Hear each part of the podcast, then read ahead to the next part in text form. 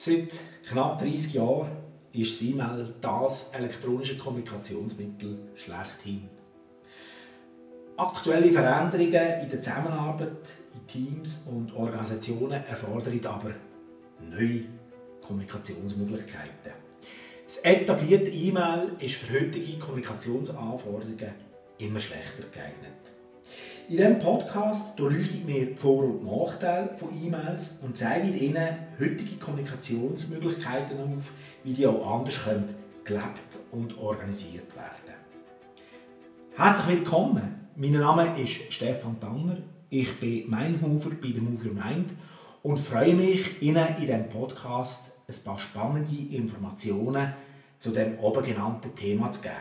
Der Podcast trägt den Titel Kommunikation im digitalen Zeitalter. Es braucht mehr als E-Mails. Wer könnte das nicht? Tagtäglich kommen wir E-Mails über, wo wir persönlich im sogenannten CC, Carbon Copy, drin sind. Ich frage mich dann sehr oft, oder ich bin eigentlich heute so weit, dass ich mich da nicht einmal mit der Verantwortung fühle, aber früher habe ich mich sehr oft gefragt, ja, was ist jetzt da meine Aufgabe? Muss ich auch noch meine Teile dazu beitragen? Will man mich einfach informieren? Was ist jetzt meine Rolle? So geht es Ihnen, werte Zuhörer, sicher oft auch. Wollt man dann vielleicht noch kritische Antworten und Gegenvorschläge absichern? Dann hilft es meistens noch, wenn man den Vorgesetzten vom entsprechenden Adressat auch noch ins CC nimmt. Bevor wir aber einen Schritt vorwärts schauen, möchte ich hier an dieser Stelle vielleicht zuerst auch noch den Siegeszug vom E-Mail ein bisschen durchleuchten.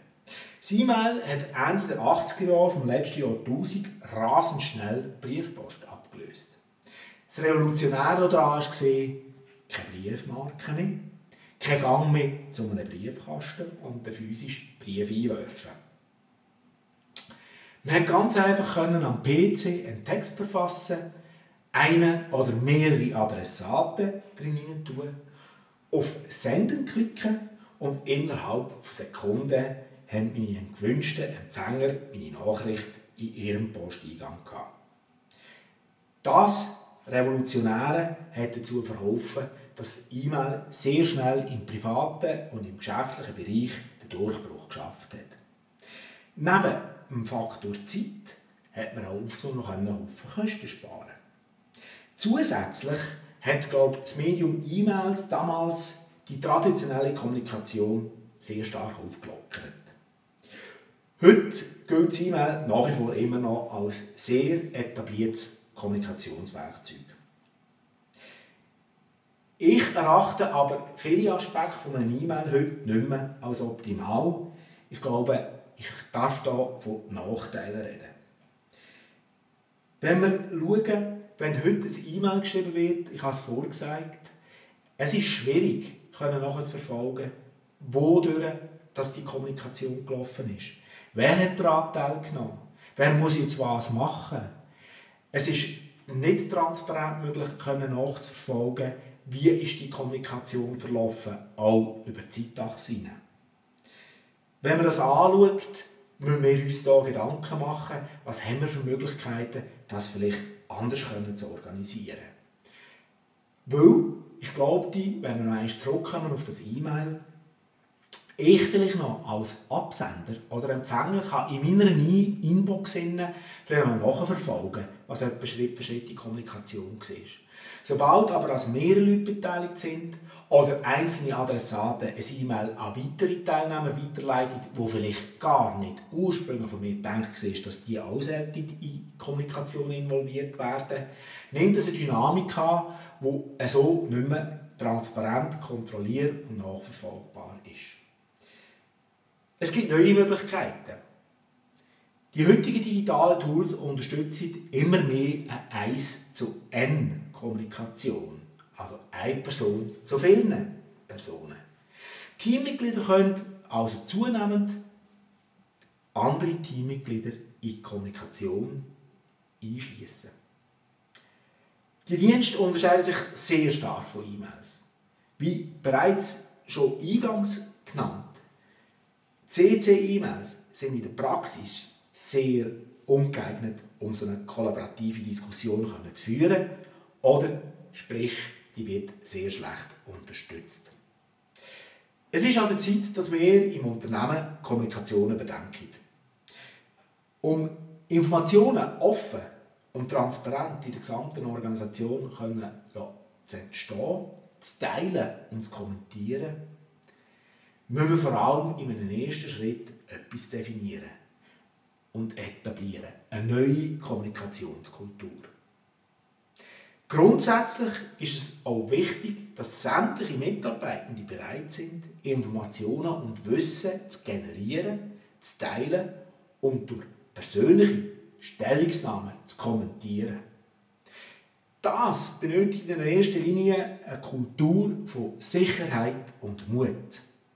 Sicherheit, dass andere Meinungen erwünscht und respektiert sind. Mut, sich selber zu exponieren um die eigenen Standpunkte transparent zu vertreten. Unsere Erfahrung zeigt, dass in einem ersten Schritt, wenn man so eine Kommunikationskultur einführen und etablieren vor allem die Führungskräfte extrem gefordert sind. Sie müssen den Prozess sehr eng begleiten und aktiv vorleben. Vielleicht auch hier noch eine Klammer zum Thema Mut. Dass man auch zu etwas eine Meinung haben kann, gilt es, dass man sich auch intensiv mit Themen zueinander aussetzt. Das hat aber nur einen positiven Einfluss auf die Qualität der Kommunikation und Informationen, die so im Unternehmen geteilt werden. Neben all diesen Aspekten ist aber vor allem eins wichtig. Es gilt neu ausschließlich eine Hohlschuld der Informationen. Sprich, die Mitarbeitenden müssen regelmäßig das Medium nutzen, sich informieren. Wenn sich dann aber die ganze Kommunikation etabliert hat und sich alle kollaborativ und transparent an dieser Art von Kommunikation beteiligen, dann hat man eine Form von einem Wissensmanagement, das extrem mächtig werden kann. Das klingt ja alles super gut. Aber gibt es überhaupt das Tool oder die Tools, die so eine Art von Kommunikation unterstützen? Ja, die gibt es schon länger. Es gibt mehrere von diesen Tools. Ich werde an dieser Stelle zwei nennen. Eines von diesen bekannten Tools ist Microsoft Yammer und ein anderes sehr etabliertes Tool ist Slack. Die beiden Tools die funktionieren im Grundsatz wie Facebook, vielleicht nicht ganz mit so vielen Funktionen. Aber es geht auch darum, dass man Informationen posten, kommentieren, weiterleiten, liken. Aber mit dem grossen Unterschied, dass diese Tools gedacht sind, dass sie intern in der Organisation verwendet werden.